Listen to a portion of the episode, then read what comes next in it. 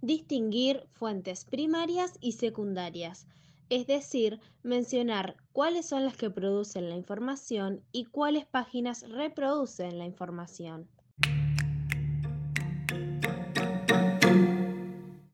Verificar qué institución o espacio es el que está produciendo la información y por qué lo produce de una forma y no de otra.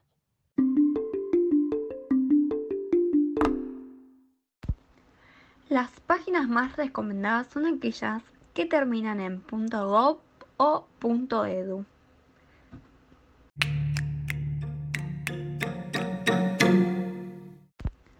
Hacer una comparación entre las fuentes.